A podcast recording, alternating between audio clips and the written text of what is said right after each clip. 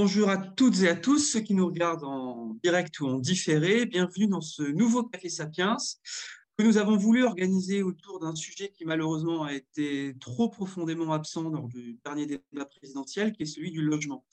La question du pouvoir d'achat a été très, très présente dans les débats, a été très présente dans la plupart des propositions des principaux candidats, mais malheureusement, son principal levier, qui est le, le logement, a été complètement oublié de nos débats pour essayer d'y remédier, essayer d'améliorer la suite du quinquennat avec des propositions de fond et essayer justement d'impacter quelques réformes qui pourraient être très importantes pour la suite euh, de ce débat-là. Nous avons le, plaisir de recevoir ce matin Christophe Robert, qui est le directeur général de la Fondation Abbé Pierre, Jérôme Révy, des experts sapiens qui nous a rejoint récemment et qui est l'organisateur du salon Rent, Nathalie Garde, qui est professeure à l'Université de Bordeaux spécialisée dans ces questions immobilières, et le sémillant Bernard Cadeau, qui est le président de notre directeur, le directeur pardon, de notre observatoire immobilier, ancien président Torpi, et à qui je cède tout de suite la parole pour animer les débats pour ce petit déjeuner spécialisé dédié justement à la question notamment du pouvoir d'achat, mais aussi du mal logement, à l'aune du dernier rapport de la Fondation Abbé Pierre publié il y a quelques semaines. Merci Erwan. Bonjour à toutes et à tous. Euh, effectivement, euh, nous allons regarder ce matin euh, sous l'angle et sous le prisme du pouvoir d'achat et donc malheureusement du mal logement, euh, ce sujet aussi euh, important. et pourquoi est-ce que j'ai demandé à Christophe Robert d'être là C'est que la Fondation Abbé Pierre, vous le savez, œuvre depuis de très nombreuses années sur ces sujets, sur différents sujets, mais notamment sur le sujet du mal logement. Ce que l'on peut constater, et, je vais m'arrêter là très rapidement, c'est que d'année en année, lorsqu'on lit le rapport, lorsqu'on assiste à la remise de ce rapport euh, en présence de, personnes, euh, personnages politiques qui, chacune et chacun, prennent des engagements devant tout le monde, on s'aperçoit que d'année en année, malheureusement, la situation ne cesse de se dégrader. Donc, Christophe, est-ce qu'on pourrait avoir un peu plus d'éclairage à cet égard? Et est-ce que ce constat est partagé? Et est-ce que malheureusement, ça ne cesse de se dégrader d'année en année? Écoutez, bonjour à toutes et à tous. Euh, merci pour cette invitation. Euh, je vais essayer effectivement euh, rapidement de donner quelques éléments de cadrage en vous indiquant d'emblée que, le rapport est disponible en version longue ou en synthèse sur le site de la Fondation Abbé Pierre. Donc, si certains d'entre vous ou certaines souhaitent prolonger l'analyse, vraiment à disposition sur le site, vous trouverez les informations nécessaires. Mais je vais essayer en un temps record de, résumer ces 300 pages euh, et, d'essayer de, qualifier un peu la situation aujourd'hui sur le front social et en particulier du mal logement. Bon, euh, par rapport à, la question de Bernard, euh, oui, c'est difficile. Je vais donner quelques chiffres qui montrent que les choses évoluent pour certaines très durement sur le front du mal logement mais aussi du pouvoir d'achat. Mais je crois que ça, vous avez tous en tête euh, les enjeux d'aujourd'hui. Hein, euh, une inflation très forte. Alors pour les ménages les plus fragiles, euh, l'impact, les deux impacts les plus sensibles que nous constatons nous dans nos permanences quand on aide des personnes, c'est l'impact sur les, prix alimentaires, une hausse de 14% en un an. Évidemment les prix de l'énergie, avec une attention. Enfin, je voudrais attirer votre attention sur un point il y a bien eu les boucliers, ils sont déterminants, c'est un énorme engagement de la nation. Mais quand même, si on prend seulement la situation de 2023, plus 15% euh, quand vous rencontrez déjà d'énormes difficultés pour euh, vos arbitrages sur des dépenses toutes essentielles, 15%, c'est loin d'être insignifiant. donc, ça nous préoccupe beaucoup sur ce front-là. Du côté des indicateurs logement, on constate que les prix restent très élevés euh, notamment des loyers.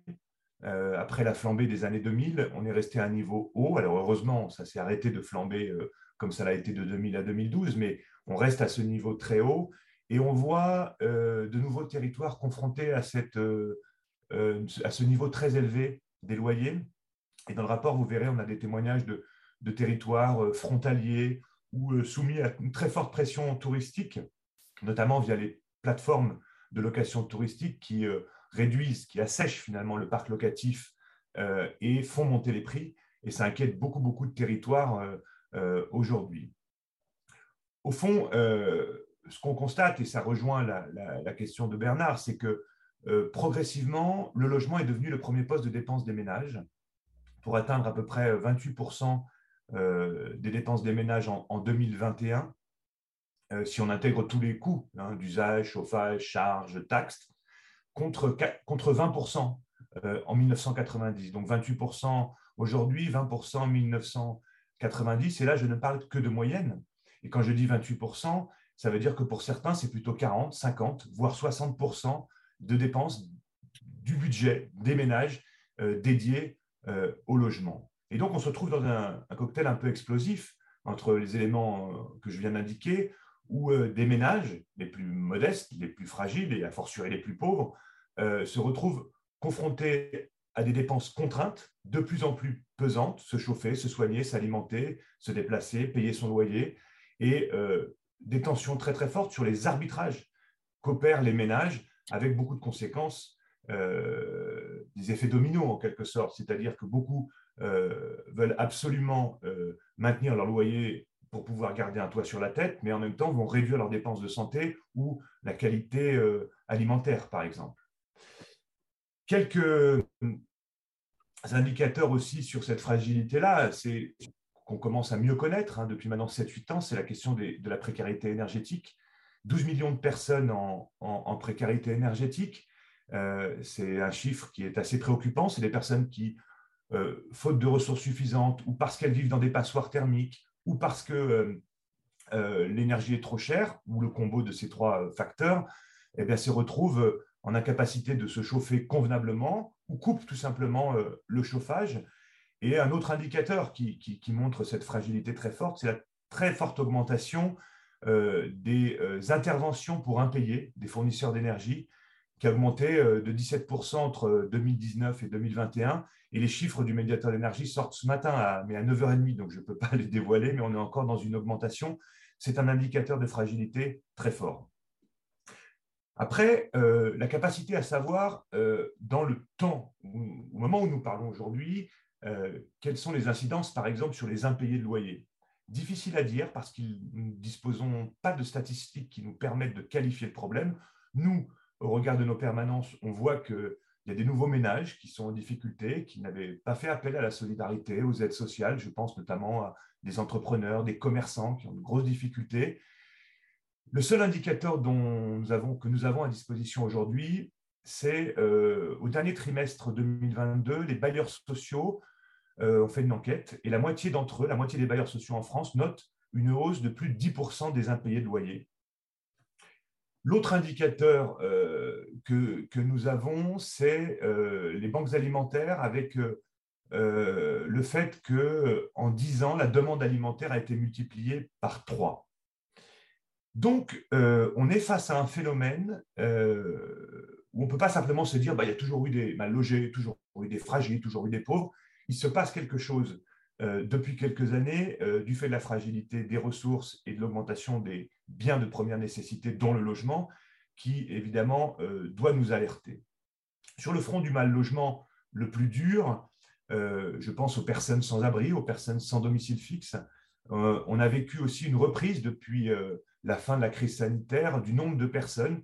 Alors c'est le seul indicateur qui nous permet de qualifier le sujet nombre de personnes qui appellent ce numéro d'urgence, le 115, quand elles n'ont pas de solution le soir venu pour dormir, et euh, à qui on n'arrive pas à proposer de solution parce que le secteur de l'hébergement d'urgence est saturé. Alors, on a euh, vu, euh, on avait 3500 demandes non pourvues des appels au 115 en janvier 2022. C'est monté à 5000 en août 2022, 6000 en octobre 2022, puis c'est redescendu l'hiver dernier parce qu'il y a eu le plan grand froid qui a été mis en place mais ça nous montre qu'il y a là euh, une zone de fragilité pour euh, les situations les plus dures de mal logement, avec notamment la présence euh, d'enfants très importante. Il faut, peut-être rappeler, Christophe, il faut peut-être rappeler le distinguo entre sans-abri et sans domicile fixe. Parce que oui, tout à fait. il peut y avoir une confusion dans, l'esprit du grand public. Oui, alors en fait, ça correspond à des indicateurs produits par l'INSEE. Hein.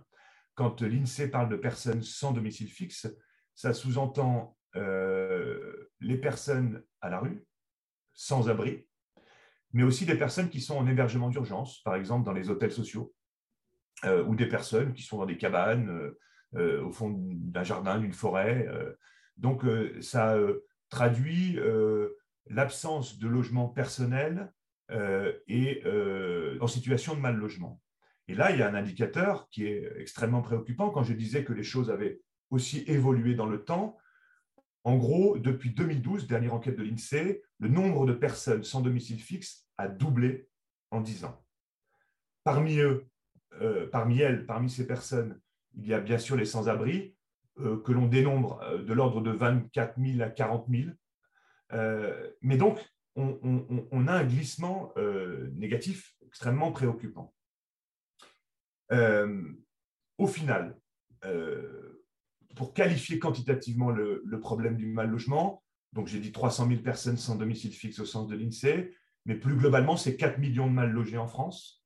Et à côté de ces 4 millions de mal logés, ou en plus de ces 4 millions de mal logés, il y a 12 millions de personnes en situation de fragilité. C'est-à-dire, elles ne sont pas mal logées au sens propre du terme, mais rencontrent des difficultés euh, euh, de divers ordres, par exemple dans des copropriétés dégradées, où euh, ils ont une résiliation de leur bail qui les met sous le coup d'une possible expulsion locative. Pour finir cette courte présentation et laisser la place euh, aux collègues et puis pouvoir débattre avec vous, quelques éléments de contexte politique.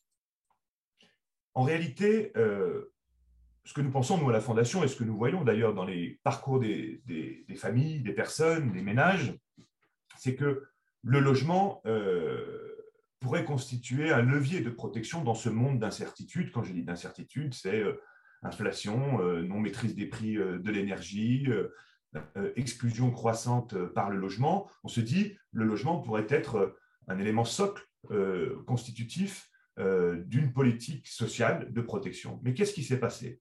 Si on regarde ces cinq dernières années Eh bien, on a assisté à une baisse très très importante des dépenses de l'État dans le champ du logement, moins 15 milliards d'euros lors du précédent quinquennat.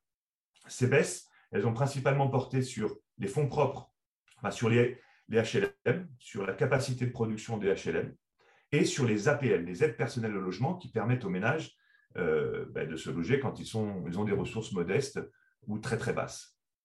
Donc, une forte baisse des dépenses. En gros, le logement est un des principaux contributeurs à la baisse de dépenses publiques de l'État euh, depuis six ans maintenant. Euh, sur le front de la production, on a une production qui stagne en dessous de 400 000 logements par an, ce qui est bien insuffisant. On avait, par exemple, 437 000 logements mis en chantier euh, en 2017. On a atteint 378 000 en 2022. Donc, impossible de détendre les marchés dans ces conditions, avec un contexte, par ailleurs, extrêmement préoccupant, parce qu'on a vu euh, l'augmentation de l'indice du coût de la construction euh, flamber à 11% on est confronté à une baisse, une pénurie de matériaux, une hausse des prix de l'énergie qui impacte aussi la production, manque de personnel. Donc, on est face à une situation où la production a considérablement diminué, alors que les besoins, notamment dans les secteurs tendus, sont très importants. Également, euh, je le disais très rapidement, le logement social, particulièrement fragilisé par des mesures d'économie, euh, de baisse budgétaire de l'État, mais aussi, par exemple, une augmentation de la TVA. Et puis, phénomène beaucoup plus récent depuis six mois, l'augmentation du taux de livret A qui euh, vient impacter très fort euh, la capacité de produire et de rénover des bailleurs sociaux. Vous savez, parce que le, modèle économique du logement social repose sur l'épargne des ménages, l'épargne populaire, avec des taux attractifs. Et quand le taux de livret A augmente, c'est une fonction très importante pour les HLM. Au final, je termine juste là-dessus, pardon, euh, on a une baisse considérable du nombre de logements sociaux produits. Pour vous donner deux chiffres, 125 000 logements HLM en 2016, 95 000 en 2021 et en 2022, alors qu'il y a 2,3 millions de ménages en attente de logement social. Donc, euh, de fortes tensions et des indicateurs euh, qui laisseraient penser qu'on pourrait assister à une détente à venir, eh bien non, qui montrent tout l'inverse ce qui évidemment euh, nous préoccupe grandement. Je vais m'arrêter là pour qu'on puisse continuer. Il y aurait beaucoup de propositions. Je voudrais juste attirer votre attention sur le fait qu'un des chapitres du rapport cette année porte sur la question euh, du mal logement ou des difficultés de logement que rencontrent les femmes plus particulièrement. Si ça vous intéresse, je vous donnerai quelques indicateurs euh, au cours du débat pour vous montrer comment nous avons qualifié le sujet dans ce chapitre du rapport 2023. les, femmes et les jeunes, j'imagine également. Oui, oui. Alors, nous, on a fait un zoom sur la situation des femmes, mais après, dans le rapport, vous trouverez qui est particulièrement confronté aux difficultés de logement. Effectivement, les jeunes, beaucoup de familles monoparentales, des populations en exil aussi, parmi les situations les plus dures de mal logement. Mais oui, jeunes, femmes seules avec enfants, et puis une catégorie un peu nouvelle, des retraités pauvres aussi, qui se trouvent en difficulté à beaucoup d'égards.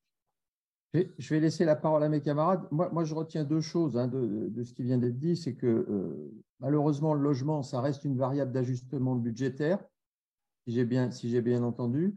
Et puis, deuxième sujet qui, peut être inquiétant, c'est que euh, on n'appuie pas sur un bouton pour créer du logement du jour au lendemain. Ce sont des cycles euh, de moyen et de long terme. Et, chaque année qui passe ou chaque semestre qui passe sans qu'il y ait de mise en chantier suffisante, c'est autant de déficits qu'on retrouve euh, au bout de la chaîne, au bout de 3 ans, 4 ans ou 5 ans. Je m'arrête là parce que je pense que Nathalie et Jérôme auront d'autres euh, sujets et questions à aborder. je vais poser la, première question justement. Euh, l'introduction était, excellente. Merci à, vous deux. dans les préconisations, enfin les propositions que, que vous avez formulées dans le, dans le rapport, vous demandez davantage de construction neuve et on vient d'en parler mais comment est-ce qu'on résout, euh, selon vous, la, crise du foncier disponible, qui n'est pas toujours un foncier public, mais qui est un foncier euh, privé? Donc ça, c'est ma première question. La deuxième question, qui fait écho à des propositions que l'Institut Sapiens a également euh, données, c'est sur la, taxation des, des plus-values des terrains non bâtis, puisque pour augmenter euh, le, foncier disponible, on peut inciter des propriétaires à vendre du foncier disponible. Euh, et là, vous rejoignez une des propositions de, l'Institut parce que vous dites, en gros, il faut une taxation de la plus-value qui soit inverse, c'est-à-dire qu'il euh, faut taxer très faiblement tout de suite, et puis plus ça va, plus faut taxer. Est-ce qu'on ne pourrait pas carrément supprimer cette taxation sur la plus-value, qui est une des propositions de, euh, de l'Institut Sapiens? Voilà, deux questions sur le, la constructibilité des logements.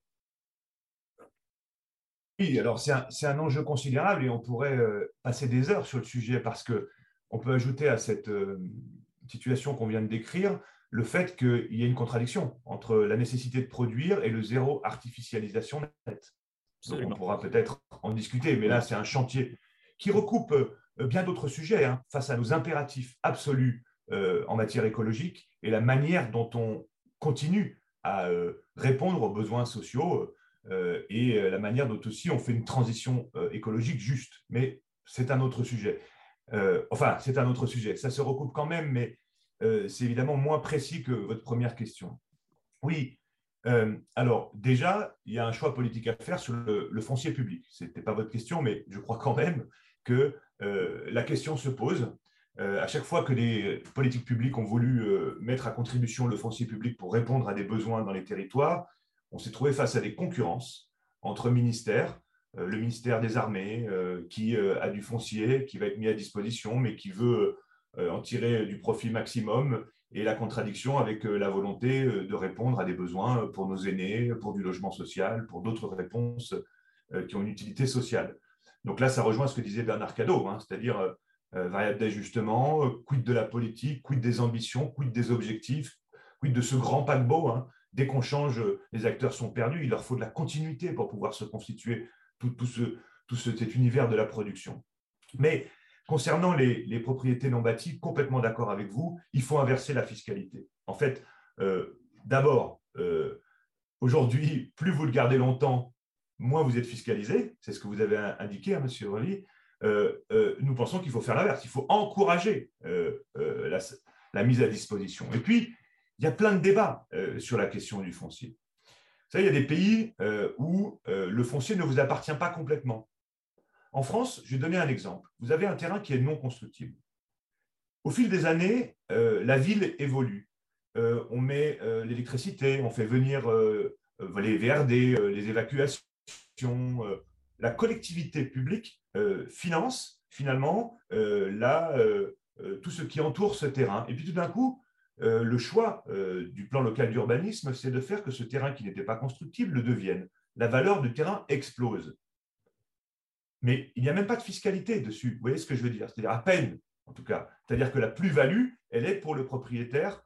Euh, or, nous pensons que ça pourrait être partagé au niveau de la collectivité pour lui donner des capacités d'agir. Après, l'idée de la supprimer complètement, moi, je ne suis pas favorable. Vous me posez la question, je vous réponds, parce que je pense que nous avons des besoins.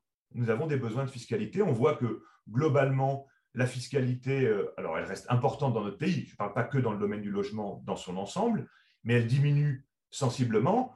Moi, ce que je constate par rapport aux besoins de transition écologique, par rapport aux besoins sociaux, par rapport à la sécurité, euh, par rapport aux écoles, par rapport à la santé, c'est que nos services publics euh, témoignent d'une forme de dégradation et que nous avons des enjeux considérables qu'il faut être en capacité de financer. Alors, où situer le bon niveau de la fiscalité pour continuer à encourager et néanmoins dégager des ressources pour gérer la société On peut discuter hein, de, tout ça, mais moi, je suis prudent parce que je vous donne un exemple et je finis là-dessus pour répondre à votre question. Euh, le précédent quinquennat d'Emmanuel Macron, il a été décidé de supprimer la taxe d'habitation. En campagne, en 2016, Emmanuel Macron a dit Je vais supprimer la taxe d'habitation pour 80% des ménages. Bon, nous, on s'est dit à la Fondation Abbé Pierre c'est une mesure pouvoir d'achat, ce n'est pas vraiment un problème. En supprimant la taxe d'habitation pour 80% des ménages, c'est 10 milliards d'euros par an qui ne rentrent pas dans les caisses de l'État. 10 milliards. Et puis, quand dès la première année, Emmanuel Macron a dit bah, on va aussi ajouter les 20% les plus aisés, c'est-à-dire que finalement, on va l'étendre à tout le monde. Eh ben, on a rajouté 8 milliards en moins. Donc, c'est 18 milliards en moins qui rentrent dans les caisses de l'État. Donc, moi, je veux bien qu'on révise euh, les fiscalités un peu partout, mais euh, jusqu'où et avec quel projet de société sur tous les enjeux que j'évoquais tout à l'heure, régaliens ou sociaux. Donc, c'est plutôt un équilibre entre tout ça et je pense qu'il faudrait une vraie mise à plat fiscale dans notre pays, une vraie réflexion collective, plutôt que d'enlever ici et là sans savoir trop ce que ça donne au final pour l'ensemble de la société. Nathalie. Oui, je vais, je vais un petit peu juste rebondir sur ce sujet-là, puis après je vais aller sur, le, sur euh, euh, l'approche un peu genrée, notamment la problématique euh, que vous avez soulevée à travers notamment, notamment les femmes. On, voit bien l'offre, est très contrainte, elle ne dépend pas forcément l'augmentation des prix qui pourrait réajuster l'offre. Et euh, en fait, ce que j'ai noté, c'est que finalement, cette réactivité de l'offre, elle dépend surtout des règles d'urbanisme euh, et d'usage des sols et on voit bien euh, qu'on a plusieurs euh, comment dire, acteurs politiques et notamment le pouvoir du maire qui est très très fort et qui a aussi euh, en fait bah, des, des, des, électeurs derrière. Et on sait bien que les habitants voient d'un mauvais œil la construction. Et donc finalement, ce surpouvoir des maires et notamment leur rôle en, étant des, élus qui finalement répondent à une, à une demande des électeurs, est-ce que ça aussi, ça pourrait pas être un levier, c'est-à-dire peut-être d'essayer euh, ce pouvoir euh, des maires, en tout cas en termes d'octroi euh, de, permis de construire, parce que sa prise de décision, du coup, elle est biaisée. Enfin, je ne sais pas. Je partage totalement cette analyse. C'est une analyse pragmatique objective que vous, que vous portez là. il faut un petit peu comprendre pourquoi on en est là. Vous savez, la France a 35 000 maires. Euh, qui répondent à des vrais besoins de proximité. Et ça, euh, je ne remets pas du tout en cause. Mais c'est quand même la moitié des communes d'Europe. C'est-à-dire que 35 000 maires, c'est 35 000 personnes décisionnaires de qu'est-ce que l'on fait du foncier ou pas, de ce que l'on construit ou pas, et de qu'est-ce que l'on construit sur la ville. Et en réalité, ce n'est absolument pas la bonne échelle d'intervention pour répondre aux besoins des territoires. Donc, je partage totalement cette analyse, c'est-à-dire qu'en fait, la bonne échelle de territoire pour déterminer ce que l'on fait du foncier, c'est le bassin d'habitat, c'est le bassin de transport, c'est le bassin d'emploi. Donc, dans les villes, dans les métropoles, c'est la métropole. Euh, dans d'autres endroits, c'est l'intercommunalité. Euh, mais très clairement, qu'est-ce qu'on observe depuis une vingtaine d'années? C'est que c'est difficile d'attaquer frontalement cette question parce que destituer les maires de cette fonction, ça ne passera pas. En revanche, comme disent les Belges, c'est un peu le droit artichaut, c'est-à-dire on enlève des feuilles petit à petit, on a enlevé des feuilles aux compétences des maires sur cette question de l'habitat, hein, je parle, euh, mais il reste le foncier. Alors, comment on peut faire? On progresse tranquillement avec euh, les plans locaux d'urbanisme intercommunaux. Et on voit très bien que c'est là où ça marche. Pourquoi? C'est là où on va pouvoir rétablir les équilibres fonciers entre ceux qui font rien en logement social, ceux qui font rien en équipement, ceux, enfin, Et donc, ça se fait à la bonne échelle. Donc, je crois qu'on est en train de progresser dans ce sens-là. C'est sans doute trop long, trop lent pour des gens comme nous qui voyons les souffrances liées au logement ou s'intéressons de près à ce sujet, mais le mouvement est là. Et euh, en tout cas, on ne s'en sortira pas sans passer par cette étape de faire que le foncier et les décisions liées au foncier se passent à une autre échelle que celle de la mairie, c'est sûr. pardon d'interrompre 30, secondes, mais sur ce sujet-là, Christophe, euh, est-ce qu'on ne pourrait pas dire de la même manière que euh, si on change d'échelle de décision, il faudrait revoir cette notion de quota de logements sociaux par commune et l'appliquer de manière globale sur la même échelle que celle qui décidera demain de la constructibilité ou pas? Alors, il y a une petite difficulté, j'entends, mais il y a une petite difficulté. Pourquoi? En gros, ce que, ce que Bernard Cadot indique là, si j'ai bien compris, c'est de dire aujourd'hui, la loi SRU qui impose 20 à 25% de logements sociaux, elle s'adresse aux communes. Voilà. Si la compétence, comme on vient de l'évoquer, de plus en plus de compétences se font à l'échelle de l'intercommunalité ou de la métropole, ne faudrait-il pas euh, fixer ce niveau de 20 à 25% à l'échelle de la métropole? Le problème, c'est que la loi SRU, elle vise justement à rétablir des équilibres entre des communes qui l'une à côté de l'autre peut d'un côté avoir 3% de logements sociaux et de l'autre 50%. Si on fait ce, qui est indiqué là, ça veut dire que 3% plus 50%, ça fait 53. Donc, ça veut dire qu'on est à 26. Donc, on ne rétablit pas les équilibres dans la capacité des communes à accueillir les ménages modestes, les travailleurs de première ligne, de deuxième ligne, les enseignants, les policiers, euh, avec le logement social. Donc nous, on est moyennement, on n'est plutôt pas favorable à cette logique-là. On est plutôt dans une autre logique qui est de dire, par exemple, à l'échelle de la ville de Paris, de pouvoir établir ces rééquilibrages à l'échelle des arrondissements. Donc on est plutôt pour descendre à un niveau plus bas. Mais j'entends que ça se discute. Mais comme il s'agissait de ne pas, euh, d'inciter à, un rééquilibrage, si on le fait à l'échelle de la métropole, il n'y a plus beaucoup de communes qui vont être soumises à la loi enfin de territoire du coup. Bon, je, laisse, merci. Je, laisse la main euh, à, Nathalie. Excuse-moi, Nathalie. Euh, je, euh, pas de souci, hein, on est dans, dans l'échange. alors, ça, c'était le premier point avant de venir sur les femmes. Le deuxième point, c'était aussi, en fait, bon, je vois beaucoup d'injonctions contradictoires, c'est-à-dire construire des logements neufs, mais en même temps lutter, ça vous l'avez dit, contre la surdensité, l'étalement urbain, protéger les locataires et inciter les ménages, accueillir des ménages en difficulté dans les logements sociaux, mais en même temps favoriser la mixité. Donc, enfin, là, je vous cite trois exemples d'injonctions euh, contradictoires, si vous voulez, enfin, en tout cas.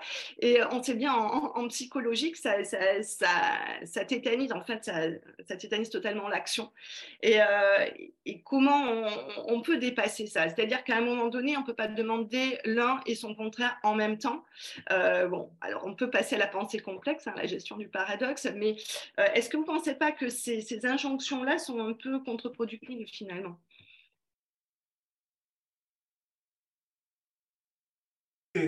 Euh, je crois, je crois pas, en fait. C'est-à-dire que, au fond, euh, je crois que surtout on souffre, mais comme le disait Bernard Cadeau, d'une insuffisance euh, de pilotage, de vision de ce que nous voulons. alors, en réalité, euh, cette question du logement, c'est une des rares questions qui concerne tout le monde, tout le monde, tous les territoires. Dans chaque petit euh, village de France, sous une forme ou une autre, dans les plus grandes métropoles, concurrentielles avec les métropoles européennes, etc. Et donc, euh, c'est nécessairement complexe, par définition. Et si on y ajoute effectivement l'enjeu de transition écologique, ça l'est encore plus complexe. Mais ce n'est pas parce que c'est complexe que ça ne peut pas euh, être donner lieu à une politique qui donne une vision claire. Je m'explique. Prenons la diversité des territoires. Euh, les villes, les grandes villes, sont soumises à une pression telle, du fait de leur attractivité, que la construction est incontournable la construction est incontournable, mais en même temps, on veut réduire l'artificialisation nette. Ça veut dire qu'on doit travailler la ville. On doit travailler la ville sur la ville. Ça veut dire qu'on doit euh, être en capacité euh, de densifier la ville, mais le faire aussi en respect avec des îlots de chaleur, avec de fraîcheur, avec... Euh, bon. Donc, Je pense qu'on a toutes les intelligences pour le faire, à condition de, partager ça avec les citoyens, avec les décideurs, avec les acteurs, producteurs, promoteurs, euh, agences immobilières, etc. Et puis, vous avez le petit village euh, du Cantal qui, lui, est confronté à des phénomènes de précarité énergétique, de désindustrialisation, de déprise économique, démographique. Et là, on est sur d'autres choses, comme le font par exemple les actions cœur de ville, où on a d'autres outils, d'autres motivations.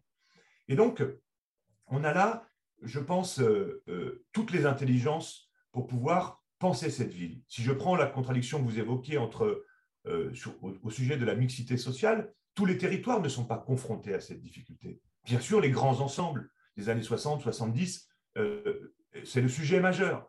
Donc, quand on regarde tout ça, je, partage votre avis, hein. on, se dit, on ne sait plus où donner de la tête.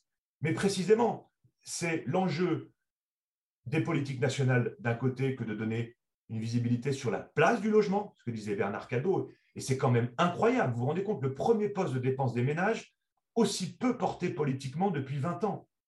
Alors, avec des, hauts et des bas, hein, tout n'est pas égal par ailleurs. Euh, l'époque de Jean-Louis Borloo avait montré une vraie dynamique sur la question de la production, du plan de cohésion sociale, du plan national de rénovation urbaine, qui avait créé des outils, qui avait entraîné les acteurs économiques, les maires, etc. Euh, à l'époque de 90, Louis Besson, le ministre du Logement, avait vraiment mené des politiques sociales, parce que c'était aussi les besoins de l'époque avec le chômage de masse, euh, vraiment efficaces. Donc, mais globalement, on est très insuffisant. Mais en revanche, nous avons toutes les compétences en analyse euh, et les outils de programmation, de planification. Mais on a une sorte de fainéantise intellectuelle et politique sur le sujet. Je prends juste un exemple pour vous dire ce que j'essaye d'expliquer et qui fait co avec ce que vous disiez à l'instant, madame. C'est que qui parle d'aménagement du territoire aujourd'hui? Où parle-t-on d'aménagement du territoire? Revenons sur l'histoire des 60 dernières années. Dans les années 50, 60, 70, il y avait des politiques d'aménagement du territoire. Qui a une vision de l'aménagement du territoire aujourd'hui? Sans ça, on ne peut pas guider l'action politique. Donc chacun se débrouille, effectivement, comme il peut, et du coup, avec des injonctions contradictoires, et c'est difficile euh, de mener des politiques adaptées. Merci. Jérôme, tu veux rebondir là-dessus avant qu'on passe sur la question genrée ou pas? juste, avant, juste avant, pour vous dire qu'il euh, y a énormément de monde ce matin et, c'est tant mieux, parce que comme ça, les messages seront euh, d'autant plus facilement passés. et, on va pouvoir inviter celles et ceux qui le souhaitent à poser des questions et on leur répondra en direct d'ici une dizaine de minutes. Donc, euh, allez-y, n'ayez aucune pudeur par rapport à ça et euh, posez-nous toutes les questions que vous voulez. Alors, juste rapidement, donc sur euh, l'aspect genre, bon, vous avez bien redit effectivement les, catégories de, personnes les plus susceptibles d'avoir voilà, un problème de logement, les femmes seules, enfin les femmes, les personnes seules, et en l'occurrence les femmes seules, les familles monoparentales et les seniors, en tout cas les seniors qui ont un pouvoir d'achat euh, faible. Euh, alors, bon, la problématique des femmes, j'allais dire, elle est sur le logement, elle est sur quand on veut euh, avoir des, financements pour lancer une entreprise, c'est la même chose. donc, votre rapport a, a, bien mis des points là-dessus, mais en fait, souvent on dit les femmes sont moins dans la rue que les hommes, et souvent, alors ou alors j'ai lu trop vite, euh, que ces femmes-là acceptent souvent des clauses contractuelles qui sont moins acceptables, elles sont moins regardantes sur le prix, sur l'état du bien, parce que souvent elles ont, euh, enfin, ce sont des mères et euh, elles doivent finalement ben, protéger hein, leur enfant. Donc déjà dans l'acceptation, elles sont elles sont biaisées dans leur dans leur prise de décision. Et ensuite, alors ce qui n'est pas soulevé, c'est qu'elles subissent aussi des formes de harcèlement, donc euh, de euh, euh, finalement propriétaires qui vont avoir certaines demandes qui sont déplacées. donc il y, a tout cet aspect-là aussi de harcèlement et voire de violence qui sont faites au-delà même de l'accès de la précarité. je ne sais pas si vous pouviez nous, en parler un peu plus, si vous l'aviez vu, si vous l'aviez analysé. Oui, tout à fait. c'est, alors, c'est peut-être pas dans la synthèse parce que c'est des synthèses courtes, mais dans le chapitre que l'on a fait sur le genre et le mal logement, ce que vous pointez euh, euh, est, analysé.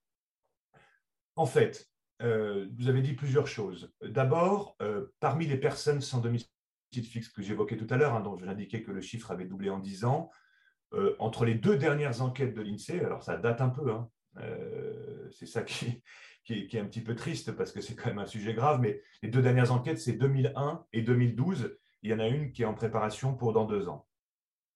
Vous avez la part des femmes parmi les personnes sans domicile fixe, donc pas seulement des personnes sans abri, comme on le disait tout à l'heure. La part des femmes sans domicile fixe entre 2001 et 2012 est passée de 32 à 38% Et clairement, on observe, nous, aujourd'hui, euh, une recrudescence. Alors, nous n'avons pas de statistiques plus récentes pour le dire, mais c'est assez clair. Euh, et je pense aux femmes, mais je pense aussi aux femmes avec enfants. Donc, euh, quelque chose d'extrêmement préoccupant, pour vous donner juste une idée, mais quand moi j'ai commencé à travailler à la Fondation, ça commence à dater, mais euh, il y avait, c'était presque quasiment impossible de penser qu'il y ait une femme sans abri, et encore plus avec un enfant. Aujourd'hui, euh, comme euh, vous le constatez les, unes, les uns et les autres, c'est beaucoup plus fréquent. Donc c'est assez inquiétant sur euh, une forme de dégradation. sur la situation des femmes dans l'accès au logement, puisque c'est au moment de l'accès que, ces questions se posent. Vous avez raison, c'est-à-dire qu'en fait, les femmes sont plus fragilisées que les hommes à bien des égards, parce qu'il y a l'écart de salaire que vous connaissez, hein, qui reste quand même à des niveaux encore aujourd'hui de 22% aujourd'hui. Vous avez euh, le constat selon lequel les mères célibataires sont deux fois plus touchées par les difficultés de logement euh, que l'ensemble de la population, deux fois plus, et plus elles ont d'enfants, plus ce taux augmente.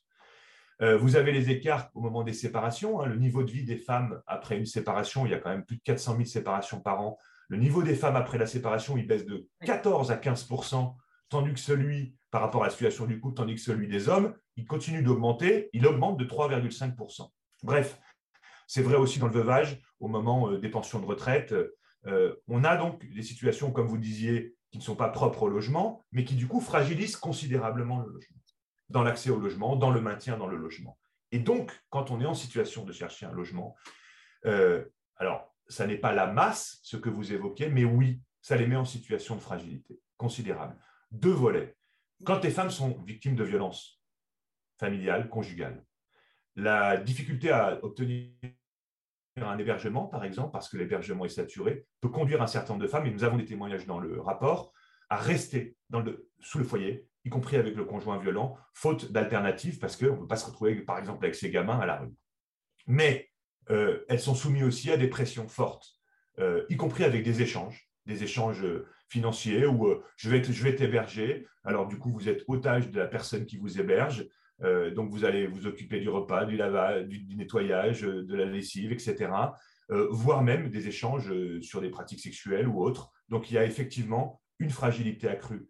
Ce qu'on est en train de dire, c'est que comme tout le monde a besoin d'un logement, et c'est ça cette histoire de la priorité qu'il faut absolument donner au logement, à côté de l'éducation de l'emploi, j'en ai bien conscience, mais comme tout le monde a besoin d'un logement, le jour ou pour une raison ou une autre, ou pour les inégalités dont on vient de parler, on se retrouve en situation de fragilité pour rester dans un logement ou trouver un logement, eh bien, on est prêt souvent à faire n'importe quoi. Enfin, je veux dire, euh, des gens louent à des marchands de sommeil des logements à 800 euros par mois parce qu'il faut bien trouver un toit sur la tête, si vous voulez. Et donc, si on descend le fil de ce que vous indiquiez, Nathalie, on est dans ce phénomène-là. C'est-à-dire, ben, je ne trouve pas, je ne trouve pas, et je me retrouve à un moment en situation de fragilité qui m'expose encore plus à des comportements euh, qui sont évidemment totalement inacceptables. Merci, je vais laisser à, Jérôme le, soin de continuer. Jérôme, et puis après on ira voir les questions un petit peu. Merci, c'était très intéressant. Euh, je voudrais parler d'un autre sujet dans les préconisations que, vous avez faites vous préconisez d'élargir la garantie visale, qui est une sorte de garantie de loyer faite aux bailleurs privés. et donc d'élargir cette garantie visale à tous les baux et à tous les locataires, hein, en, instaurant une sorte de garantie universelle et obligatoire des loyers. Et il y avait eu il y a quelque temps une proposition du député Nogal pour élargir justement quelque part rendre obligatoire une sorte de garantie de loyer. Pourquoi est-ce que c'est forcément visal Pourquoi est-ce qu'on ne pourrait pas s'appuyer sur d'autres garanties de loyer qui existent euh, et qui sont privées? C'est la première question. Et la deuxième, c'est pour aller plus loin. Qu'est-ce que vous pensez de la proposition que l'Institut Sapiens euh, a, a établie euh, de proposer un statut du bailleur privé, qui est une, une sorte de régime universel d'investissement euh, locatif privé. qui permettrait de décorréler la, situation du bien avec le, avec le régime d'imposition Alors, alors, ça va faire écho à une démarche qui est en cours. Euh, moi, je participe au CNR national, mis en place par le président de la République et la première ministre, qui traite de tous les sujets de société et des projets à venir euh, pour, euh, pour la France, pour faire vite. Et dans le cadre de ce CNR, nous avons pointé l'importance du sujet du logement. Quand je dis nous, c'est les syndicats, c'est le MEDEF, c'est les associations d'élus, bien sûr la Fondation Abbé Pierre, bref. Euh, au final, le président de la République a dit OK, on va faire un CNR logement, qui a été confié au ministre du Logement, euh, euh, Olivier Klein, qui nous a proposé à Véronique Bédag, qui est la directrice générale de Nexity, et moi-même, de co-animer. Nous avons constitué trois groupes, dont un des groupes intègre M. Nogan. Je dis ça parce qu'en fait, les deux sujets que vous venez d'évoquer sont discutés en ce moment au sein des trois groupes et avec le cabinet logement, parce que l'idée, c'est que les trois groupes fassent émerger leurs propositions les plus importantes, qu'ensuite on les combine et qu'on voit avec le, ministère du Logement ce qu'il est prêt à prendre dans cette logique-là. Sur le premier sujet, en fait, Visal, cette garantie donc, qui est euh, allouée via Action Logement, euh, est en train de monter en puissance depuis 5, 6, 7 ans. Donc c'est plutôt positif. Au départ, elle s'adressait uniquement aux personnes en situation d'emploi, aux très jeunes. Maintenant, c'est tous les moins de 30 ans. Euh, donc progressivement, elle s'est élargie. Tous les moins de 30 ans, ceux qui ont des contrats courts et euh, dans le domaine de l'emploi, pardon, et euh, ceux qui sont en CDD ou en période d'essai. donc, on voit que progressivement, cette garantie s'est élargie à des publics plus nombreux. Ce qui est une bonne nouvelle. Il n'y en a pas beaucoup dans le logement, donc il faut le dire. c'est une bonne nouvelle parce que, vous savez, c'est comme toute l'histoire de la protection sociale quand vous avez des ressources ou quand vous avez de la famille qui peut vous soutenir, qui peut donner les garanties, les doubles airbags, triple airbags qui sont demandés, euh, il n'y a pas de problème. Mais évidemment, euh, la protection sociale, elle est faite pour ceux qui, justement, ne s'en sortent pas par eux-mêmes ou n'ont pas la chance d'avoir des appuis familiaux, amicaux ou autres pour répondre à ces besoins. Donc, on voit que ça répond à un vrai besoin. Euh, pourquoi on pense qu'il faut continuer à l'élargir? Ben, Parce que tout le monde n'accepte pas encore les garanties visales. Alors, euh, normalement, on devrait pouvoir l'accepter, mais ce n'est pas vrai. On a beaucoup, beaucoup de témoignages, nous, à la Fondation, de propriétaires qui ne souhaitent pas, euh, parce qu'ils euh, considèrent que si les gens ont besoin d'une garantie visale, c'est qu'il doit y avoir une forme de fragilité quelque part, et donc ça les inquiète. Et on est plutôt habitué à d'autres mécanismes, y compris assurantiels. Très bien, ce n'est pas une critique, mais ce que je constate, c'est que si tel est le cas, ça veut dire que ceux qui ne peuvent pas euh, bénéficier de garants, par exemple, dans leur famille, et qui ne se voient pas accepter Visal, ben, rencontrent des difficultés pour accéder au logement. Notre idée, c'est de dire, si on mettait en place un système qui, euh, euh, finalement, reposerait sur la mutualisation hein, des risques, des risques qui sont assez limités, finalement. Hein, vous connaissez très bien ces sujets-là, les uns et les autres autour de cette visio. Et donc, on, permettrait, je pense, sans trop de coûts financiers, de répondre euh, à ce besoin. Simplement, la difficulté, c'est quoi? C'est que Action Logement ne peut pas garantir euh, tout, le pays. Ce n'est pas sa mission par définition. Donc, si jamais on devait adjoindre d'autres publics qui ne sont pas couverts par la garantie visale, il faudrait que l'État mette au pot aussi pour garantir. Et c'est ce qu'il ne souhaite pas faire euh, depuis quelques années. Bon, ça, c'est le premier sujet ou bien que les bailleurs privés prennent eux-mêmes une garantie de loyer de manière obligatoire, comme on prend euh, une assurance pour son logement, une assurance pour sa voiture. C'était le, point de, de, ma discussion. Payé par qui? Eh bien, par le bailleur. Ah. Privé. Euh, pas cofinancé par le bailleur et le locataire? Non, c'est le bailleur privé qui finance sa propre sa propre assurance, mais elle est obligatoire comme on assure son logement, comme on assure sa voiture.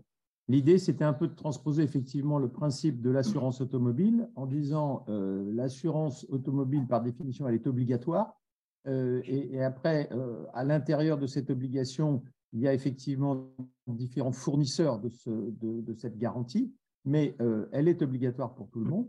Et puis, au, passage, on peut créer un fonds de garantie qui permettrait de subvenir à des, à des besoins d'urgence liés, liés aux besoins de logement. Et c'est sans effort pour l'État pour, pour C'est gratuit pour l'État. Et pour le locataire. Et pour le locataire. Écoutez, moi, je veux bien que vous, vous m'envoyiez cette proposition. Il faut y réfléchir euh, dans ces termes-là. Jusqu'à maintenant, c'était plutôt euh, le, enfin, ce qui était proposé hein, par les acteurs. Donc, je suis intéressé par ce que propose l'Institut. C'est qu'on euh, reste sur un système assurantiel. Les assurances souhaiteraient maintenir. Hein, il y a eu quand même une opposition à l'idée de, de, rendre, de généraliser la garantie, comme on vous l'évoquiez tout à l'heure, Jérôme. Mais mmh. c'est que ce qui était proposé jusqu'à maintenant et au moment du débat en 2014 sur la garantie universelle des loyers, c'était de maintenir un système assurantiel et de le faire cofinancer euh, par le locataire et le propriétaire. Donc j'entends que vous allez euh, sur une autre proposition qui mérite d'être étudiée. Je n'ai pas en tête les, effets que ça peut produire et quelle pourrait être l'attractivité du côté des propriétaires. Concernant le statut du bailleur privé, on est en train donc de, le travailler dans le cadre du CNR Logement. Euh, mais deux choses. Euh, quand on parle de statut du bailleur privé, en fait, ça ne dit pas grand-chose. La question, c'est qu'est-ce qu'on met dedans? Euh, Donc, ce que je veux dire, c'est que tout le monde est plutôt favorable à un statut du bailleur privé, mais qu'est-ce que ça veut dire? Est-ce que ça veut dire qu'on euh, y intègre toutes les aides qui sont aujourd'hui apportées, ou les nouvelles, aux bailleurs pour les inciter à produire du logement pour le mettre sur le parc locatif? Et si oui, pour créer de la lisibilité, de la simplicité? Et si oui, quelles conditions mettons d'un point de vue social et écologique? Sur ces aides publiques Ensuite, est-ce qu'on est du point de vue de l'incitation financière, est-ce qu'on est sur la défiscalisation ou pas? Donc, on est là sur euh, ce sujet-là et on est en train d'en discuter au CNR. C'est-à-dire, euh, qu'est-ce que l'on met dedans? Peut-être toutes les aides qui incitent à la production. Qu'est-ce qu'on euh, met comme contrepartie? Parce qu'il ne s'agit pas de dilapider l'argent comme cela. Comment ça crée ou pas des phénomènes de concurrence avec le logement social selon les outils d'attractivité qu'on met en place. Hein. je pense à la TVA, il y en a certains qui proposent sur la TVA, Attention à ne pas créer une concurrence, que ce soit plus attractif, mais on peut trouver les bons curseurs et quels sont les leviers que l'on utilise? Euh, défiscalisation ou pas, ou d'autres. Voilà, donc c'est le débat. Nous, on y est plutôt favorable à l'idée de simplifier, de donner de la visibilité et d'adresser un message sur le fait qu'il n'y a pas que le logement social dans la vie. On ne s'en sortira pas que avec le logement social, on le sait très bien. Donc voilà, on est en train de définir ce périmètre et je serais intéressé d'avoir effectivement plus précisément vos propositions. C'est important ce qui vient d'être dit parce que, euh, en fait, notre idée de, départ, c'était de considérer que le bailleur social, le, bailleur privé, pardon, est en, en, tant que tel un agent économique et social comme un autre parce qu'il va contribuer à mettre sur le marché des logements qui sont, on le sait, qui ne sont pas suffisants. Le propos n'est pas de mettre en concurrence avec le logement social, puisqu'il faut que l'ensemble du domaine du logement social euh, soit non seulement préservé, mais que, euh, ça continue de, prospérer. Mais il y a un, sujet qui, qui, est réel, c'est euh, la crainte éventuelle des bailleurs de se dire je prends un risque financier, ma fiscalité finalement elle n'est pas si intéressante que ça, donc est-ce que je ne pourrais pas avoir un autre statut? Et, je pense notamment à l'amortissement de l'investissement, pas seulement de flécher des, des, aides. Et puis il y avait, il y avait une, une sous-proposition ou une proposition annexe qui était liée à ça pour nous, c'était de considérer que le logement ne devait pas être seulement considéré comme social par le biais de ceux qui avaient financé la construction du logement, mais ça pouvait être aussi la volonté d'un bailleur privé, par exemple, d'accepter les conditions d'un logement social, donc d'un loyer minoré, et de faire que c'était l'occupant, c'était le, puisqu'on sait bien qu'il y a 60 à 70% des locataires du parc privé qui seraient éligibles au logement social. Donc l'idée, c'était de se dire, on raisonne et de manière ponctuelle, euh, parce que d'un locataire à un autre, ça peut euh, changer de situation, mais au moins sur un locataire identifié, euh, le logement sera considéré comme social par rapport à la situation personnelle de ce locataire. C'était aussi tout, tout ça qui était, qui était pris en considération dans nos propositions. Est-ce qu'on a des questions de nos auditrices et auditeurs du matin Erwan? Oui, Bernard, je te l'ai tout, tout avant, annoncé par SMS, mais je vais te le relire ici si tu ah, le pardon. souhaites. Alors, première question. Quelle sera l'incidence des réglementations DPE sur les loyers, sur la dynamique des loyers? Alors, eh ben, euh, on va laisser Christophe répondre peut-être, non? Pardon, j'ai l'incidence sur le. C'est des interdictions. Bah, sur les, réglementations des postes, la, la, question c'est euh, il y a un risque à court terme qu'il y ait des logements qui disparaissent du marché locatif. Donc, donc, ça veut dire une pression supplémentaire euh, in fine sur le, marché locatif? C'est ça la question? Tout à fait. Et je, coupe, et je couple par une autre question qui, euh, qui, qui, revient un petit peu, enfin, qui, est liée au même, à la même, même thématique. Est-ce que se concentrer, enfin, on va dire de manière beaucoup plus intense sur la rénovation des logements et non plus sur la construction pourrait permettre de résoudre les différents problèmes que vous avez cités, notamment sur la restriction de l'offre? Donc une question sur les, la, on va dire la restriction sur les TPE qui va du coup sortir certains logements du marché et est-ce qu'il ne vaut pas faire un, effort plus accru sur la rénovation que sur la construction? Ok. Euh, donc, sur la première question, on parle des interdictions euh, qui ont été inscrites dans la loi climat et résilience, lesquelles vont être progressives euh, à savoir que depuis le 1er janvier dernier, les pires des passoires thermiques sont concernés par l'obligation de rénover le logement pour le faire sortir de la catégorie, alors la pire des pires, puisque c'est même pas G, c'est G plus, plus, plus, on va dire. Et progressivement, jusqu'en 2035, les interdictions de louer s'il n'y a, pas eu de, n'y a pas eu de travaux vont, vont s'accentuer. Alors on est dans un moment euh, très difficile, mais qui fait écho à bien d'autres choses. On parlait tout à l'heure construction ZAN, on pourrait dire interdiction des véhicules thermiques neufs à la vente en 2035 en Europe. Euh, on pourrait dire mise en place des zones à faible émission euh, dans les métropoles. Quid de qui peut rentrer dans ces, logements, dans ces villes, avec leur véhicule et la capacité d'obtenir un véhicule qui est une critère 1. bon, on est dans cette contradiction qui crée des tensions bien réel. Donc c'est difficile. Ce que nous, nous pensons, c'est que en réalité, euh, on n'a pas le choix sur la question écologique. Il faut déjà partager ce point de vue. Si on ne le partage pas, évidemment, la, suite n'est pas la même. On n'a pas le choix. Si on regarde la question des enjeux autour de la rénovation thermique, ils sont considérables. Je parlais de 12 millions de précaires énergétiques, il y a 5,4 millions de passoires thermiques, c'est un des principaux émetteurs de gaz à effet de serre, le logement, le bâtiment.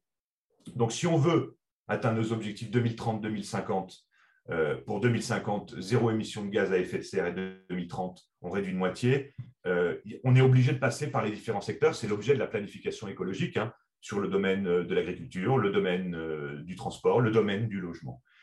Et on sait très bien, y compris avec les expériences internationales, que si on ne passe pas un moment à une obligation, on n'arrive pas en fait à avancer au rythme qui est celui que nous nous sommes donnés pour atteindre ces objectifs et les engagements internationaux que nous avons pris. Donc, je, mets ce cadre-là pour dire qu'avant d'être un sujet compliqué, c'est une nécessité. Maintenant, euh, on démarre doucement, avec là vraiment quelques très très très peu de logements concernés par la mesure depuis le 1er janvier. La question qui se pose, c'est quels moyens on donne pour pouvoir rénover les logements aux propriétaires. Donc nous, on veut inverser la logique, c'est-à-dire les moyens dédiés à la rénovation thermique des logements pour ceux qui auraient des difficultés d'un point de vue financier pour le faire. Et c'est essentiel, parce que l'acceptation, la faisabilité, la pertinence de ces mesures qui s'imposent à nous ne seront acceptables, réalistes et réalisées uniquement à condition d'accompagner. On est bien d'accord. C'est 180 milliards. Hein 180 milliards estimés. Jusqu'à 2000, combien? 30, 35 Oui, oui. Oui. Oui, à l'échelle. Oui, il, faut regarder. Nous, on pense qu'il faut un triplement des aides aujourd'hui. Donc, je ne sais pas si on retombe sur les pattes de ce que vous venez de dire en masse. Ça fait peur hein, quand on dit un chiffre comme ça, euh, cher Bernard. mais il faut regarder ce que ça veut dire par an. Oui, mais en, même temps, il y a un côté positif parce que ça fait travailler l'économie et ça, euh, ça irrigue aussi euh, pas mal de choses autour. Et, in fine, ça donne du confort de vie. Hein. Complètement. Complètement. Et alors, ça réduit les émissions de gaz à effet de serre, donc l'objectif, ça réduit, euh, ça redonne du pouvoir d'achat aux ménages. Juste pour vous donner une idée, nous, évidemment, on s'adresse dans nos actions plutôt aux plus pauvres et on contribue à rénover de façon très performante des passeurs thermiques de ménages en situation de pauvreté. Et on apprend aussi à utiliser le logement. Mais on redonne du pouvoir d'achat à des gens qui ont de très très faibles ressources de façon considérable. Euh, alors il y a l'effet rebond parce que du coup les gens se sentent mieux, donc ils chauffent un peu plus, donc ça réduit cet impact. Mais euh, c'est vraiment, c'est vraiment des sommes importantes, entre 700, 1000, 1400, 1500 euros par an, selon les situations. C'est beaucoup hein, quand vous avez des toutes petites ressources, 500, 800 euros, 1000 euros, 1200 euros. Donc, effectivement, c'est vertueux. Et sur le développement des territoires et économiques, Bernard vient de l'indiquer, notamment parce que c'est partout que ça se joue, hein, y compris en milieu rural. on n'est pas juste sur les métropoles. Et la deuxième partie de la question, je l'ai oubliée, pardon. Alors, Erwan, la deuxième partie de la question, c'était sur les, les euh, sur les DPE, c'est ça? Tout à fait. Incidence du DPE sur les loyers. les loyers. Avec la sortie de pas mal de, de potentiel de, de, comment dire, de logement du marché, mais surtout aussi le fait que potentiellement le, la, la, rénovation puisse se répercuter aussi sur le loyer à la location. Ah, alors sur le premier point, c'est ce que je viens d'évoquer, c'est-à-dire qu'il y a euh, il peut y avoir un risque. Hein. C'est comme quand il y avait eu le décret d'essence en 2011 qui euh, indiquait la norme minimale de ce qu'est un logement et de ce qui n'est pas un logement. Hein. On avait euh, indiqué qu'en dessous de 9 mètres carrés, c'était un logement. Beaucoup avaient dit bah, ça va faire sortir plein, plein, plein, plein, plein de logements. Bah, il y a plutôt eu un travail pour faire que, par exemple, les chambres de bonne, euh, quand vous en avez deux de 6 mètres carrés, ben, on pète la cloison et on arrive à faire quelque chose de l'ordre de 12 mètres carrés. Vous voyez ce que je veux dire? La question, c'est l'accompagnement financier pour ne pas mettre en difficulté des propriétaires qui sortiraient euh, du marché euh, du fait de ces contraintes en se disant c'est trop ou je n'ai pas les sous pour le faire, je ne veux pas me mettre en difficulté. Donc il faut aider, il faut accompagner, mais il faut vraiment le faire, hein, ce n'est pas euh, juste une phrase en l'air. Alors, sur l'augmentation des loyers, ce serait lié aux investissements, c'est ça? Enfin, Je ne peux pas trop, je mesure pas. Je, n'ai pas d'éléments là-dessus pour euh, dire quelle, incidence ça pourrait avoir ou pas. C'est-à-dire que le, premier effet qu'on redoute, c'est que euh, s'il y a moins de logements mis à disposition, et, pour de bonnes raisons, puisque ça vient d'être évoqué, il y aura mécaniquement une pression supplémentaire sur le marché locatif, euh, et, d'autant plus, et on en parlera tout à l'heure à, la fin de notre entretien, dans les, propositions que nous faisons dans la note de l'Institut Sapiens, cette problématique de l'accès au crédit des primo-accédants, et ceux qui ne peuvent pas acheter aujourd'hui, les jeunes qui ne peuvent pas acheter, il faut qu'ils se logent, donc ils vont se retourner sur le marché locatif. Donc il y aura de fait une pression supplémentaire sur l'ensemble des prix de loyer. C'est un petit peu ça, je pense, le sens de la question. Ok, je partage euh, évidemment euh, le sujet. C'est pour ça qu'il faut parallèlement aussi produire beaucoup plus. Et la deuxième partie de la question, c'était aussi entre rénovation et production tout à l'heure. Ça m'est revenu. Oui, bah, est-ce que la rénovation, ça ne va pas plus vite finalement? Mais moi, je pense qu'il faut faire les deux. Enfin, je vais dire. Oui, bien sûr. Voilà, c'est-à-dire que euh, il ne s'agit pas de choisir. C'est comme si on disait euh, dans l'emploi, euh, est-ce qu'il faut d'abord se préoccuper de la formation professionnelle ou de l'emploi des seniors qui partent à 55 ans? Mais il faut faire les deux. Il faut faire les trois, il faut faire les quatre, il faut faire les cinq. Enfin, je veux dire, il ne s'agit pas de choisir entre les deux.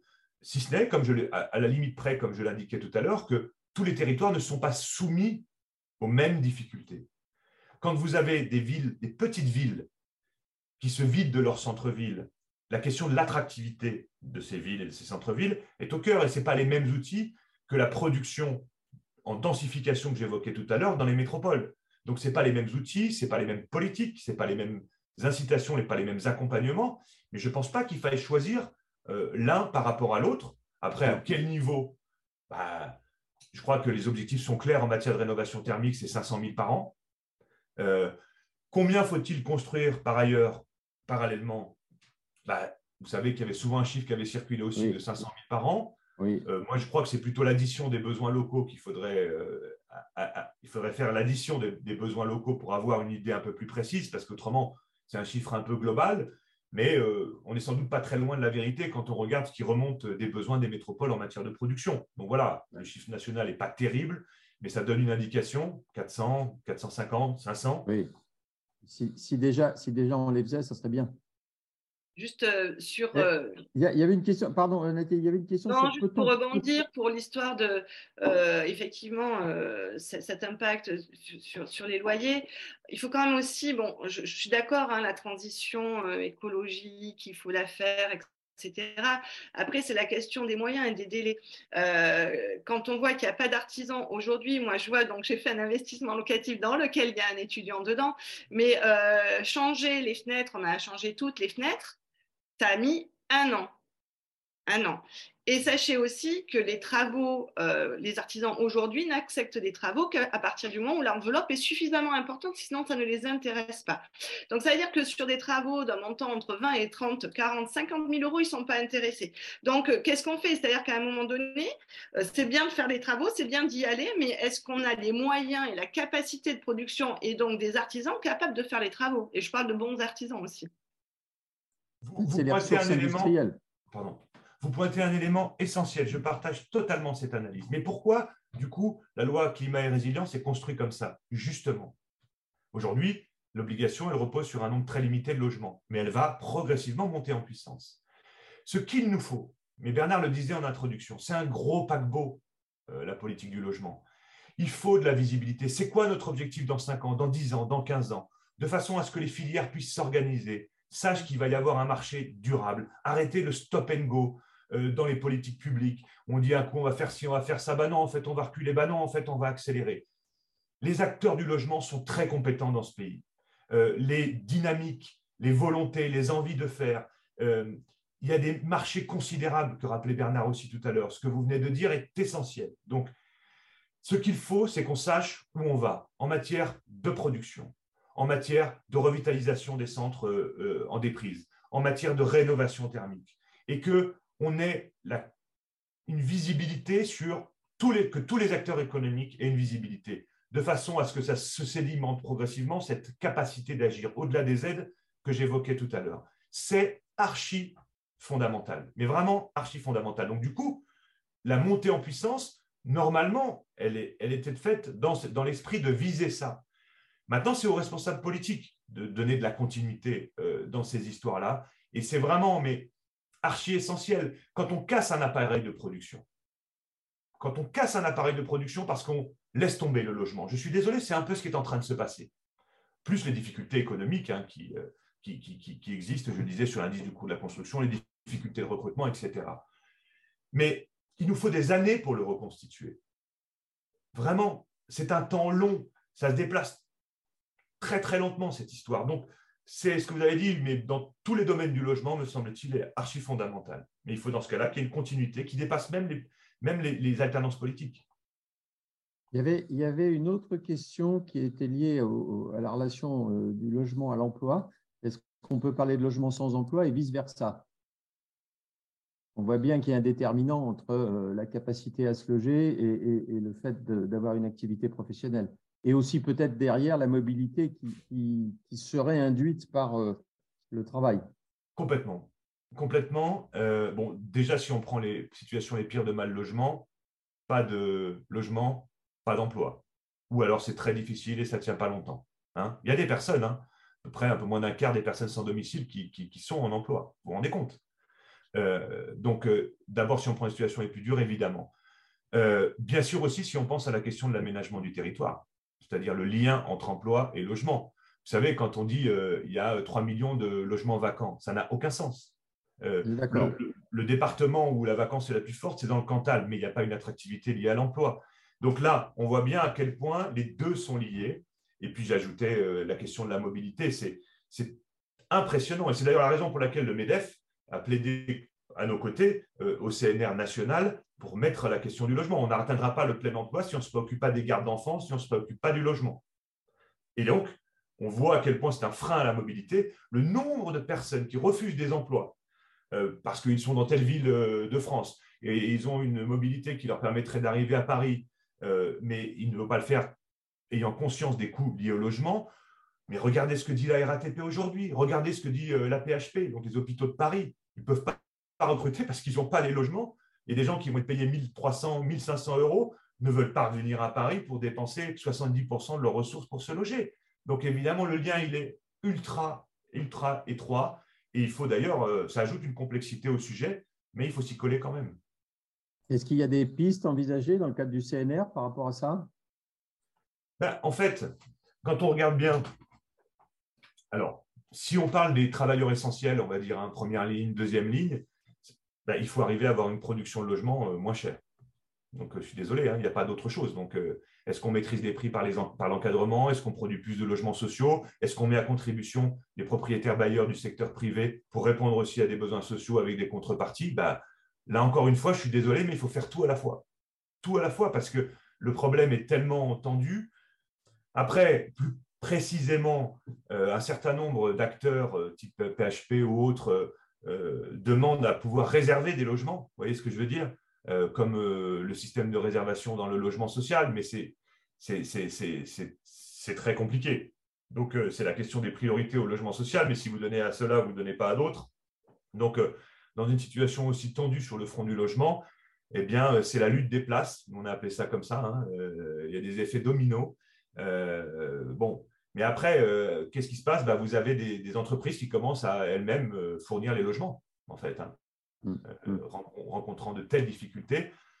En termes de dispositifs publics, je ne vois pas beaucoup d'autres choses que la réservation via Action Logement et puis la nécessité de produire une offre plus accessible à ces travailleurs euh, avec des ressources modestes euh, dans le parc globalement. Hein. Alors, peut-être une dernière ou une avant-dernière question. En fait, la question, c'est est-ce qu'il ne faudrait pas qu'il y ait une catégorie intermédiaire entre le logement social et le logement classique privé? Parce qu'on voit bien qu'il y a une forme de paupérisation de certaines catégories de population, notamment les classes moyennes. Euh, et est-ce que ça ne serait pas euh, la, bonne, décision ou la bonne classification à faire? Alors oui, bien sûr, sur le schéma, mais je fais mienne la proposition de Bernard tout à l'heure, c'est-à-dire qu'il faut impérativement accroître euh, l'accession à la propriété des primo-accédants modestes. C'est une part qui a considérablement diminué en 30 ans, c'est-à-dire à situation égale il y a 30 ans et aujourd'hui, la capacité d'accéder à la propriété est réduite considérablement, chez les jeunes, mais pas seulement. Je parle des primo-accédants dans leur ensemble. Mais vous savez, euh, il faut développer des outils d'aide à l'accession sociale à la propriété. Ça, c'est vraiment, de notre point de vue, impératif. Euh, par exemple, on a supprimé, dans le précédent quinquennat, ça fait partie de la batterie d'économie que j'ai évoquée sur les APL, l'APL, accession à la propriété, hein, dans le précédent quinquennat. Alors, ce n'était pas la panacée, mais enfin, c'était quand même un outil qui aidait euh, et qui aussi donnait euh, euh, un cap en disant, bah oui, on, aide aussi ceux qui accèdent à la propriété de façon sociale. Il y a le développement des, BRS, hein, de, la dissociation du foncier et du bâti, qui permet de maîtriser un peu les prix du foncier et favoriser l'accession intermédiaire, on va dire. mais considérant la question de l'offre intermédiaire, mais évidemment, évidemment pour redonner de la fluidité dans les parcours de logement, mais la question, c'est qu'est-ce qu'on fait? C'est-à-dire, si on met tout, euh, si on beaucoup d'aide pour le logement intermédiaire par rapport à la question, il faut être vigilant que ça ne vienne pas euh, entrer trop en concurrence avec le logement social. Donc, c'est des questions de choix politique. Où est-ce qu'on met les moyens de mise à disposition du foncier, par exemple, public, pour l'intermédiaire, pour le social Quelles incitations on met Est-ce qu'elles se mettent en concurrence Vous voyez euh, J'évoquais la concurrence tout à l'heure sur la TVA à taux réduit, par exemple, ça pourrait être un des éléments pour encourager les maires bâtisseurs. Dans le CNR, on pense à encourager les maires bâtisseurs, ça me paraît essentiel, parce qu'il y a quand même une rétractation d'un certain nombre de maires sur le fait de non, on, arrête de construire. Euh, donc oui, évidemment, il faut une offre intermédiaire locative, il faut favoriser l'accession à la propriété des primo-accédants, pas au détriment, je pense, euh, de la protection des plus fragiles, mais on peut trouver les bons équilibres. Mais on voit bien que là, et ça rejoint la fiscalité, euh, on a besoin de moyens financiers pour euh, ces incitations. Alors, nous, on, fait, euh, on, produit des rapports, et notamment, il y, a, un rapport que nous venons de produire sur le, pouvoir d'achat et le logement. Et parmi les différentes solutions qu'on propose, notamment sur le, faciliter l'accès aux primo-accédants, et, ça, et ça, ça ne coûterait rien à l'État, on dit qu'il faudrait au moins temporairement que les crédits immobiliers soient portables et ou transférables on sort d'une période où euh, les taux d'intérêt étaient très très bas puisqu'ils étaient en deçà de 1%. Et, on se dit, bah, ça pourrait débloquer certaines situations. Si par exemple un crédit qui a été souscrit il y a deux ans ou trois ans, qui de fait n'a pas été beaucoup amorti, mais est à un taux très attractif, eh bien, si ça pouvait être transféré soit à celui qui va acheter, soit être porté par celui qui l'a souscrit pour racheter autre chose, ça permettrait un petit peu plus de fluidité euh, sur le marché euh, de, l'acquisition.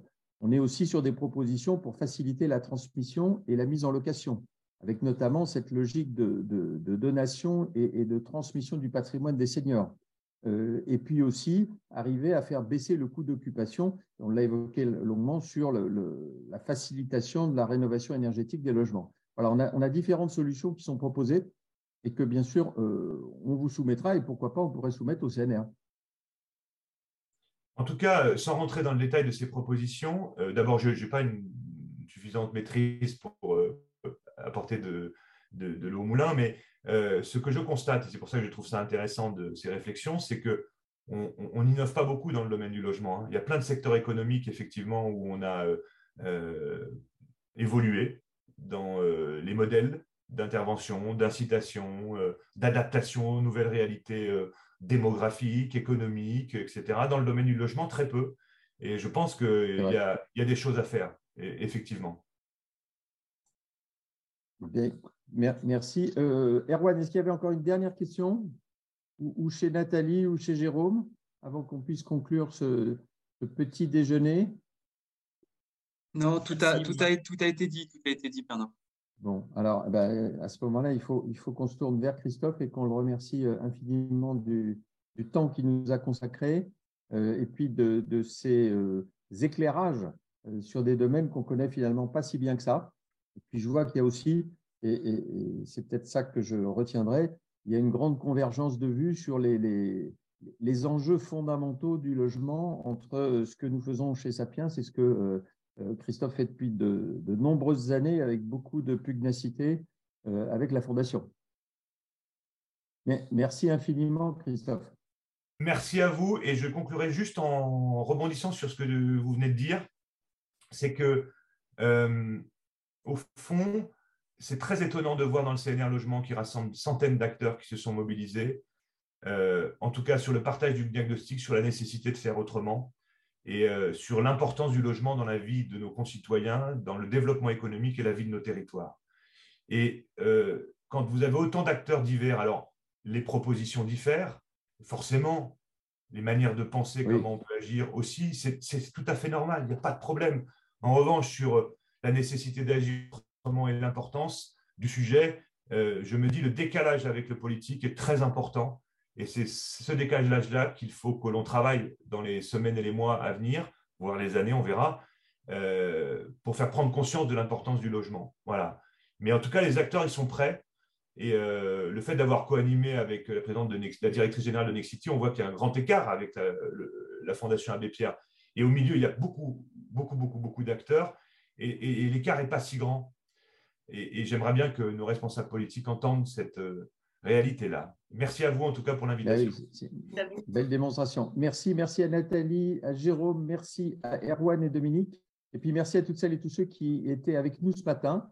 Et rendez-vous très bientôt pour un autre Café Sapiens euh, autour du logement. Et le prochain thème sera euh, sur le logement social. Merci beaucoup, très bonne journée et très bonne fin de semaine à toutes et à tous.